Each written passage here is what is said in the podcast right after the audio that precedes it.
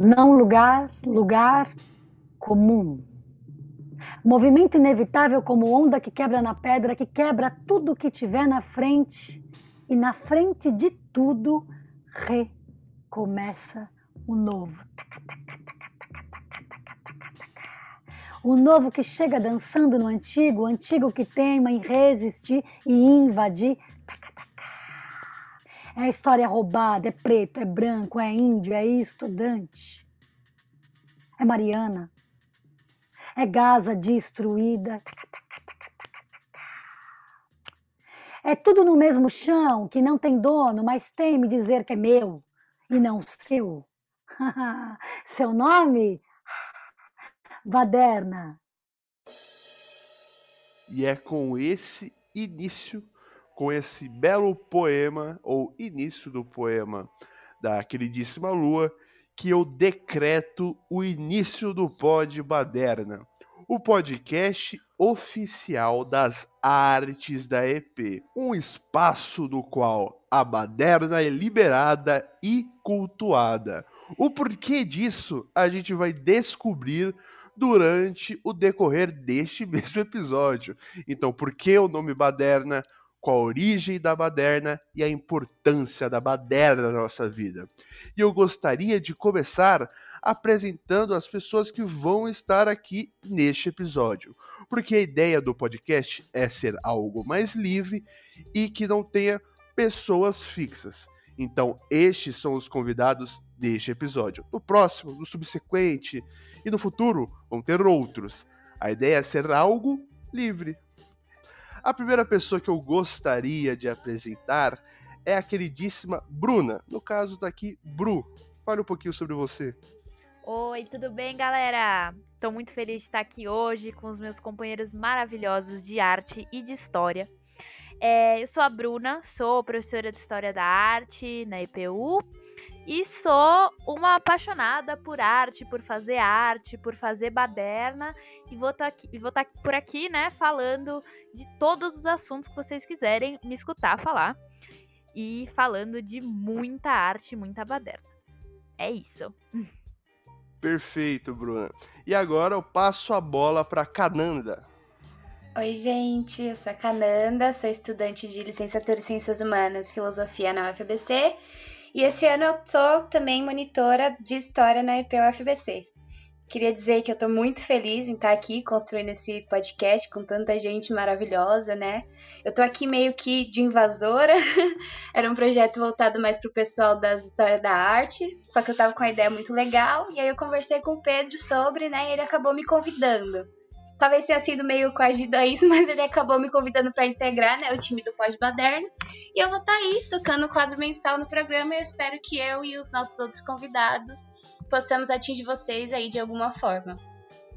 É isso, perfeito, Cananda. Agora, Bianca, fale um pouco sobre você.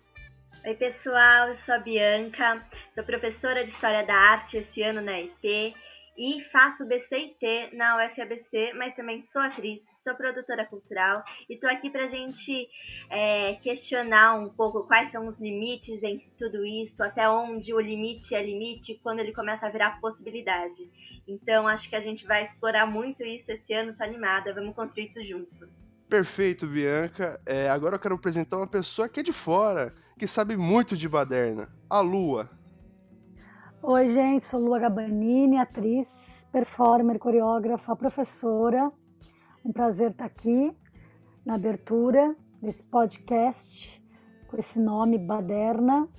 Espero que todas, todos e todas estejam bem cuidados e acredito que todos os territórios são territórios de encontro e importante aqui, principalmente nesse momento histórico, a gente ter possibilidade de escuta, de falar e de trocar. Vamos que vamos. É isso, vamos que vamos. É, obrigado, Lua.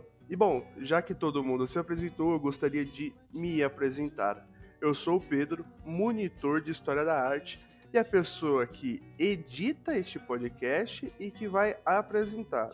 Ou seja, vocês ainda vão ouvir muito a minha voz, eu vou participar da maioria dos programas, mas só como um apresentador, dando espaço para outras pessoas falarem sobre a nossa querida e amada arte. E como já fui apresentado, eu gostaria agora de apresentar o podcast, apresentando para vocês algumas ideias de, vamos dizer assim, blocos que o programa poderia ter. Não é nada fixo, a gente está construindo conforme o ano, então tudo pode mudar. Porém, a ideia é basicamente essa. Algum dos programas que a gente gostaria de ter é, por exemplo, um sobre uma arte contemporânea e fazer uma análise daquela obra. Por exemplo, fazer uma análise, vamos dizer assim, filosófica, artística do álbum do Djonga, que acabou de lançar. Então a gente faria um programa fazendo análise é, dessa obra com alguns outros convidados e pipipi, popopó. A gente também tem a ideia de fazer um programa é, de reforço. É, por exemplo, uma turma não conseguiu acompanhar a aula de renascimento. Então a gente fazer um reforço sobre isso. Ou não deu para falar sobre tal artista, tal coisa, então a gente fazia um pequeno reforço. Esse é provável que tenha menos, porque já vai ter as aulas, as monitorias e os materiais assíncronos, né? Mas pode acontecer de rolar também. Outro que a gente tem a ideia de fazer é reforçar a memória de algumas pessoas, algumas figuras, alguns movimentos que são apagados. Por exemplo, reforçar a importância de uma artista mulher que não é citada, no qual a gente não tem tempo de falar, e a gente faria um episódio especial sobre ela, ou sobre o movimento, é, sobre alguma cultura. Então, reforçar a memória desse objeto artístico. E o último, no qual a gente tem a ideia de fazer, é um sobre arte periférica. E esse eu vou deixar para minha querida amiga Cananda falar um pouquinho. É, enfim, a arte periférica, ela é muito importante, ela é cheia de significado, de representatividade, força e luta. A gente vai explorar né, isso ao longo dos episódios, mas ela acaba sendo esquecida pelas instituições. Aqui não. Aqui a gente tem esse espaço e embora a IP ainda esteja dentro né, desse sistema, a gente tem o um diferencial. Né? Eu costumo dizer que a IP tem um potencial revolucionário muito grande. Os professores da IP é, alcançam os estudantes como ninguém, né? Como nunca tinha visto antes na minha vida. E os estudantes da EP são, assim, incríveis também. É um negócio surreal. Parece coisa até de outro mundo, né? Essa troca que a gente tem aqui, porque a gente não é acostumado com ambientes tão acolhedores e que tenham um propósito tão bonito, né? Não deveria parecer de outro mundo, deveria ser a segunda-feira de todo mundo, e a gente está aqui lutando para que seja. É, construir espaços como esse é resistir, né? É lutar. Então, é nesse sentido que vai é, o quadro sobre a arte periférica e marginal. Então, é uma honra muito grande estar tá aqui, né? Essa conversa hoje com essas pessoas maravilhosas. Perfeito, Canada. Excelente ideia. Agora eu sei que a Bianca quer falar como vai ser o ambiente, o espaço do Pod Baderna. Fala aí, Bianca. Legal, o que eu quero dizer é que esse espaço é um espaço de afirmação do propósito da EP. Então, por que, que a gente estuda arte na EP? Essa é uma escola preparatória e a gente não, não, não serve como um cursinho, a gente não quer que vocês decorem a história da arte para passar no vestibular. A gente quer que a gente quer se sentir preparado, a gente quer que vocês se preparem e que a gente se prepare o tempo todo junto, fazendo esse exercício sempre conjuntamente, coletivamente, é, é, superando as nossas individualidades e contribuindo cada um com as suas narrativas, com o que tem para trazer para gente, para a gente construir isso junto, para a gente poder ocupar esses espaços que são eurocêntricos, que são é, completamente viciados, mas que a gente está aqui para quebrar, para questionar esses vícios e poder construir algo novo a partir deles. Bom, queria só é, né, concordar com tudo que o Pedro e a Bianca falaram, falar que como a gente está construindo né, esse espaço enquanto vai correndo nosso ano, vocês podem é, mandar sugestões para a gente falar, né? É, talvez a gente pode. Porque o que está acontecendo é que a gente está construindo a arte a todo momento. Então, a gente vai fugir o tempo inteiro desses padrões, porque a nossa arte é a arte que a gente está vivendo agora. Então, a gente está vivendo a arte brasileira, a gente está construindo a arte brasileira. A arte é tudo que vocês estão vendo, é tudo que vocês estão vivendo. Então, você pega o seu celular, você está vendo arte, você é, veste um filme, você está vendo arte, você está ouvindo uma música, você está ouvindo arte, é, você está ouvindo nosso podcast, você está ouvindo arte também. É, então a gente queria realmente ressaltar que esse espaço é um espaço muito aberto, muito livre de construção é, conjunta. É isso. Agora, baderna, de onde vem essa palavra? Por que, que a gente usa essa palavra? Acho que todo mundo já ouviu falar de baderna. Baderna lembra um pouco aquela palavra balbúrdia que a gente ouviu falar que era o que rolava nas universidades, como a UFABC. Mas essa palavra, palavra ela remonta ao nome de uma mulher. Ela volta à história de uma mulher baderneira que tinha este nome, Marieta Baderna. E a Lula Gabanini sabe muito sobre essa mulher, então eu queria que ela contasse pra gente um pouco quem foi Marieta Baderna. Por que Baderna? Obrigado, Vi. Bom, eu conheço, eu deveria conhecer muito mais, queria saber muito mais da história dela. O que eu fiz foi um espetáculo em 2014, no meio dos escombros, do momento que minha companhia estava sendo despejada. Então eu fui lá e badernei um território que seria é, destruído, né? Então eu estudei um pouco. Então tem um livro que foi um livro que eu encontrei um pouco sobre ela, que é do Silvério Corvisieri, que é um italiano chama Maria Baderna, Bailarina de Dois Mundos. É um livro que tem, tentou buscar um pouco a história dela, tem muitas versões da história dela, ela é quase que um mito Itália-Brasil, porque ela é uma bailarina italiana, mas ela tem muitas versões do que foi e do que aconteceu com ela. Então eu vou contar aqui uma das versões que se tem, que é uma é, é isso é verdade, né? Marietta Baderna, nome da Itália, chegando no Brasil virou Maria Baderna, né? Era uma bailarina.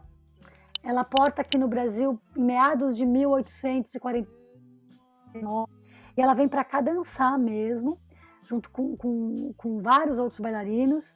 Ela vem no navio porque o pai dela estava sendo é, mandado embora, perseguido na Itália, porque ele era muito revolucionário. Já daí a conseguinte saber o que a filha vai ser. E ela cai aqui no Brasil, né, uma italiana, e ela cai num país escravocrata. E ela tem os baderneiros. Eu estou resumindo bastante a história dela, é muito mais complexa que isso, tem muitos detalhes, mas da onde vem essa, da onde fica essa palavra aqui no Brasil, no dicionário como ela é hoje. Então, ela vem para o Brasil, vem dançar, encontra aqui um país escravocrata e encontra com um, um, um, um espaço que ela vai ficando muito famosa e vai tendo seus seguidores. Na época não tinha Instagram, não tinha Twitter, mas tinha seguidores. Os seguidores baderneiros, as baderneiras, que estavam seguindo Baderna ali. E ela, é, é, observando, vendo, fica muito instigada por essa cultura negra e ela não sabe se ela vê, se ela assiste, se ela frequenta. Na minha peça eu acho que ela frequenta bem, mas eu, eu tenho essa, essa, essa imagem de que não é que ela foi lá e viu os negros dançando. Ela foi lá e dançou, mesmo se bobear, virou no santo, que é, é, o que eu faço na peça. Eu acredito que ela fez isso. Virou nesta relação dessa cultura negra. Mas o fato é que ela vê a dança lundu, que é uma dança é, que se dança em volta do, do fogo, uma dança dos quadris, assim, lenta, uma dança de acasalamento. E ela pega essa dança, sobe na ponta e faz uma coreografia em lundu pensando que o balé é, é, é, é uma dança com muitas linhas, né, sobre muitas linhas, ela desalinha, desorganiza essa linha do balé ao criar esse espiral, rebolar em cima da ponta. E aí ela passa a ser perseguida, né? Então ela e ela some da história. Tem uma parte que diz bem assim, ela some. O que é sumir? Some da história. Não sabe se ela morreu de febre amarela, que é uma doença que tinha muito na época muitos estavam morrendo, se ela foi morta, se ela fugiu. O fato é que ela sumiu da história. Eu tenho uma versão também já disso, conversando com algumas pessoas né, que, que viveram depois dela, a neta dela, bisneta dela, que disse que ela morreu muito mais velha, mas o fato é que ela some da história. E os baderneiros vão aos teatros e batem nas cadeiras e gritam: cadê a baderna? Cadê a baderna? E aí dizem, né? Tira esses baderneiros daqui. Então, vira o pejorativo aí. Essa palavra cai no nosso dicionário, que é uma palavra que tem exclusivamente no dicionário português, né? Como substantivo feminino singular, que significa confusão, desordem, ausência de regras, né? Mas minha pergunta sempre é: o que foi que ela fez? Foi a dança? O que, que ela incomodou? Eu acho que é muito a ver com esse podcast aqui, que é criar um incômodo, é criar um lugar, um território que sai do comum, né? Tentar buscar outras maneiras de, de, de, de, de ouvir, de falar, de trocar. Acho que é muito pertinente esse nome que vocês escolheram, que é um nome que já a metáfora dele é o borrar a fronteira, o quebrar os padrões. Eu acho que esse nome traz tudo isso, que é o nome de uma pessoa. Uma pessoa. E que só vira o que vira aqui no Brasil. Nem na Itália está no dicionário esse nome. Dei uma introdução aqui. E para fechar a introdução, eu vou pedir licença para fazer um pequeno poeminha. Il mio nome è Baderna non sono nata in Brasile, ma da quando ci sono arrivata non mi sono più andata. A rival del mare sono venuta a ballare la danza che sembra di volare. Ma la strada nera mi ha ricordato la terra, il sole che batte nel cuore. E da quando ho suonato il tamburo ho rotto il cordone umbilicale del colonizzatore e, in un sostantivo femminile, mi hai nominata. Eccomi qua, il corpo non c'è più, rimarse la persona. Sono la persona nelle strade volendo ballare con la storia. Io sono io, ballando e rigenerando la memória. Uma rápida tradução? Meu nome é Baderna, não nasci no Brasil, mas desde que cheguei aqui nunca mais saí.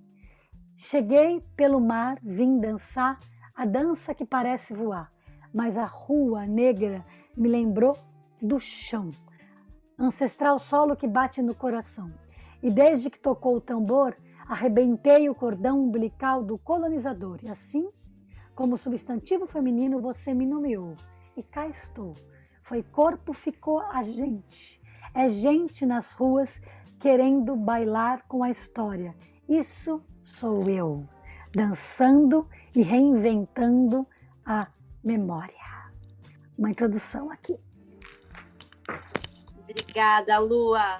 É muito, muito potente isso que você faz com a palavra, né? O que você faz com a palavra e a gente escuta sem entender italiano e a gente recupera, pesca algumas palavras no ar que, que, que são signo, que vem como isca para um discurso que a gente está construindo, né? E aí, quais são esses discursos possíveis? Eu me pergunto é, Lua Gabanini é Lua Gabanini. E Marieta Baderna foi Marieta Baderna, essas pessoas elas não, não, não se misturam porque são diferentes pessoas, mas é possível Lua Gabanini ser, ser uma baderna hoje? É, que baderna é possível em 2020 e em 2021, né? Que pessoa baderna é possível em 2021 e que exercício coletivo de badernidade é possível num tempo como esse? Nossa, eu, eu acredito que a ideia é ser baderneiro, baderneira, inclusive quando essa palavra, quando o Silvério Coverzieri foi atrás da baderna, foi porque mais ou menos em 1980, não lembro o ano, no Rio de Janeiro, ele leu uma reportagem de jornal e que dizia: os baderneiros estão nas ruas, Bradã. E um repórter, um, jornalista, escreveu assim: Você sabe quem que é a baderna? A baderna foi uma mulher, não sei o que, não sei o que lá. Falou isso. Ela não sei o que da época de zumbi, o que não é verdade, ela não encontrou com zumbi, mas ele brincou com tudo isso. Ela fez isso, isso, isso, isso, isso. E o Convergere foi para trás disso. E tentar entender o que, que essas pessoas, arruaceiro, que fica na rua, numa hora errada, que faz algo no lugar que é comum, todas essas, o Brasil está cheio de palavras pejorativas de algo que é o preconceito de uma sociedade, né? E a Baderna era representante de uma classe dominante, de certo modo, embora não uma rica, uma aristocrata, mas uma italiana branca, e por ser branca já com todos os privilégios que até hoje todos os brancos têm, ela, ela tinha toda uma condição de não se deparar e não afrontar o seu tempo. Então, eu acho que é, é, é isso que nós temos que fazer. Nós temos que ser baderneiros, baderneiras de carteirinha e de muitas maneiras, né? É, a, a, uma delas é a linguagem. Né? A gente está num momento de muita discussão de linguagem. Eu tenho que falar todas, todos e todas. Por que, que eu faço isso? Ah, todo mundo já entendeu. O que todo mundo que já entendeu? E que esse mundo que está entendido, que está parado ainda no lugar, que não inclui todas? Que é uma diversidade que a gente não dá conta ainda em palavra, né? A gente tem um mundo que é majoritariamente, que é, é, é, é que nem diz Grada Quilombo, uma autora que eu indico ser lida, é um cubo branco em que a relação, o mundo é branco, portanto, é, a gente, é, tudo é a partir do ser humano, do homem, homem, gênero masculino, que é comum e não é, porque tem a mulher, que é gênero feminino, e tem outros gêneros e mil coisas que, não, que se multiplicam a partir disso. Lidar com a diversidade do que é o mundo não é algo fácil, mas é algo, de, é dever de cada um que faz parte deste mundo diverso. Então eu diria, vamos badernar a linguagem também, que é uma relação bem importante no momento histórico. A gente está trabalhando aqui com escuta, né? É um podcast, as pessoas estão ouvindo, e, e, e o, o ouvir, o falar a palavra bendita liberta e ao escutar também eu crio novos paradigmas. Então acho que é uma dedicação que se tem que ter assim, refazer as frases, refazer essa língua portuguesa, que é europeia, falamos a língua do colonizador, um pouco modificada, mas temos na nossa linguagem já isso, eu quero libertar, e eu uso a língua de quem dominou essa terra, então é, é muita coisa para ser galgada e pensada e, e acionada nesse em todos os momentos históricos. Ser baderneira está em plena reflexão e ação em seu tempo. Muito bom, muito bom, é isso. E essa palavra que, que surge no corpo, que afeta o corpo, né? Você é uma artista do corpo, a gente escuta a sua palavra e a gente é afetado por ela onde? A gente, a, a palavra, ela nasce de, de que lugar? E quais corpos que podem ocupar estes lugares que as palavras ocupam, nos quais as palavras ressoam? E uma palavra que ressoa daqui, chega até onde? Eu acho que isso é muito também... É, um, um questionamento que tem que ser vivo e que na EP se propõe a ser mesmo um questionamento vivo. E esse lugar é, de ocupar. É, a, gente, a gente bate muito nessa tecla da importância de ocupar diferentes lugares, de diferentes corpos, diferentes narrativas, se cruzando, trabalhando juntos, diferentes potencialidades pessoais e individuais com, contribuindo para um coletivo, para que este coletivo se instaure, este coletivo seja maior do que essas individualidades, é, mas é, é esse lugar também de que de entender que ocupar não é uma palavra vazia, né? Entendeu o que a gente está falando? Então a gente não está ouvindo agora a história da, da Marieta Vaderna, é, falando com professores de História da Arte, porque eu devo fazer, então, um resumo no meu caderno de História da Arte, elencando os principais pontos da história de uma mulher. Mas é, ser afetado por isso pra, e poder enxergar novamente a história, as diferentes histórias, buscar esses essas narrativas, esses ícones que surgem, esses pais da filosofia, esses mestres da física, esses desvendadores da biologia, estes nomes que surgem e questionar o que estava ali no meio, o que estava provocando isso, quem que foi afetado por isso, quais afetos moveram esses estes processos, sempre processos, né? Esse entender o contínuo da coisa e é, buscar essa ocupação também desses lugares institucionais, quebrar de dentro, quebrar de fora, quebrar, badernar, rua saque, ocupar as ruas, né? O que está um pouco difícil de fazer agora, mas esse movimento desse podcast é também uma tentativa de fazer isso de uma outra maneira, porque sabe-se que isso é importante, a gente sabe o que é que isso instaura, né? Então acho, acho muito importante esse, esse movimento sempre, sempre movimento. Eu acho uma coisa importante que você falou, Bi, que é observar as histórias que foram contadas, né? Esses nomes que estão na história e os nomes que não estão na história, né? E às vezes estudando esses nomes que estão na história, você vai revelando pequenos períodos e revelando até a contradição, né? A contradição, porque quando aquilo é dito, o que, que não foi? Então, na verdade, estudar e olhar para e observar e refletir é a grande importância mesmo, né? Há de se estudar, né? A questão de estudar parece que é alguma coisa que é para alguns, é para todos. A gente estuda a vida o tempo inteiro, a gente observa as coisas. Estudar tem maneiras de entender o que é pesquisar, o que é olhar, né? Então, como observar as coisas, como adentrar. Não é tudo que a gente gosta, não é tudo que a gente tem interesse, mas como a gente começa a criar fios de interesse, né?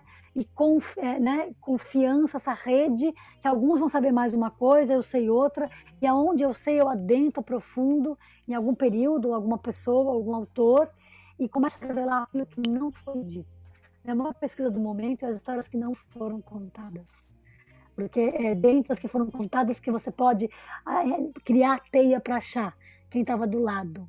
O que está se descobrindo agora de autores que, na verdade, quem escrevia era mulher, quem escrevia era um amigo, que é um, o Hacking Bem, por exemplo, escreveu o TAS, a Zona Autônoma Temporária, que é um livro que eu cito muito também, TAS, Zona Autônoma Temporária tem qualquer PDF, ele é aberto. Eles são tão piratas, tão hackers, que eles deixam o PDF aberto para todo mundo ler. É um livro pequeno e que vale a pena ler.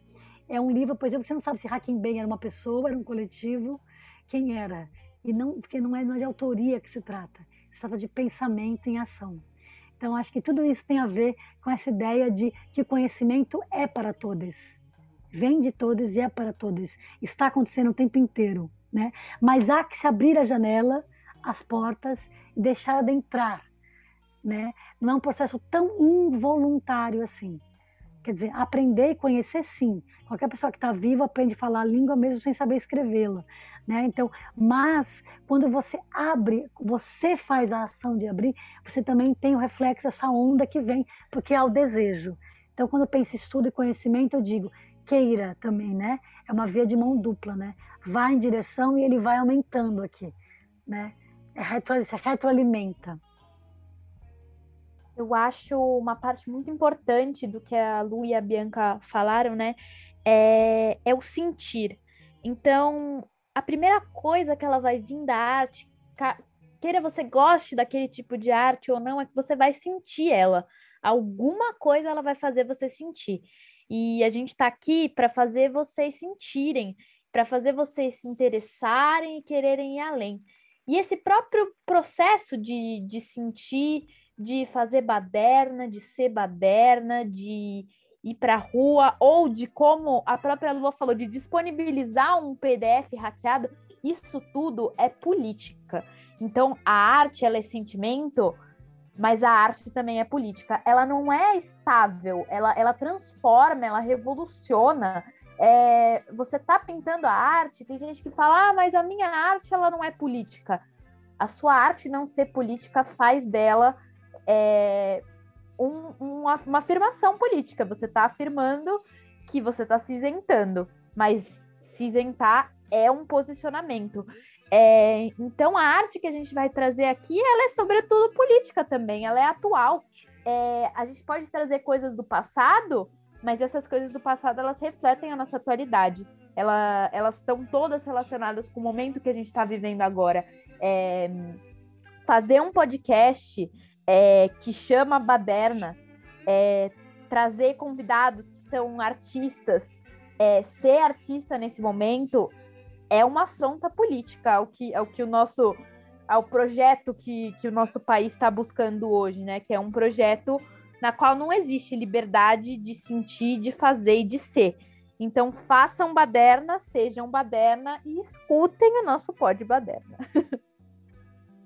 É, eu acho muito bonito o que a gente está construindo aqui no, no Pod Baderna, tentando revolucionar, vamos dizer assim, a arte, mostrando que a arte é quase tudo que a gente vive. A gente vive e respira arte. Eu acho que a gente, como pessoa, como um projeto político, a gente está sempre vivendo e a gente não consegue viver sem a arte. Eu acho isso muito bonito, isso me tocou. É, eu agradeço a todo mundo que participou aqui. É, alguém tem algo mais a falar, algo a discutir, algum ponto? A, algum... Agradecer a emoção que eu estou sentindo agora. Obrigada pela oportunidade, gente.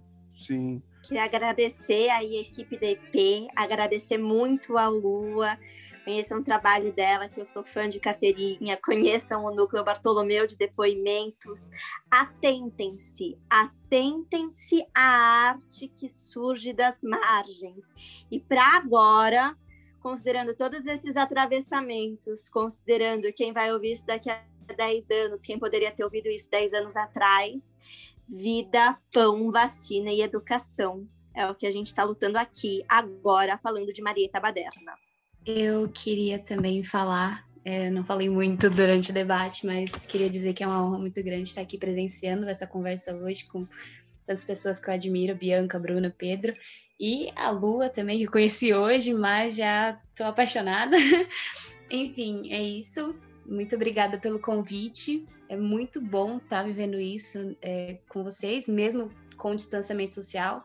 Eu sinto que a gente está juntinho, né? Porque a arte, ela tem esse poder, né? Ela permite essa nossa aproximação, mesmo que ela não seja física. Então, obrigada. Eu acho que é isso, então. Muito obrigado a você que ouviu até agora. A gente se encontra na próxima semana. Tchau. Sinto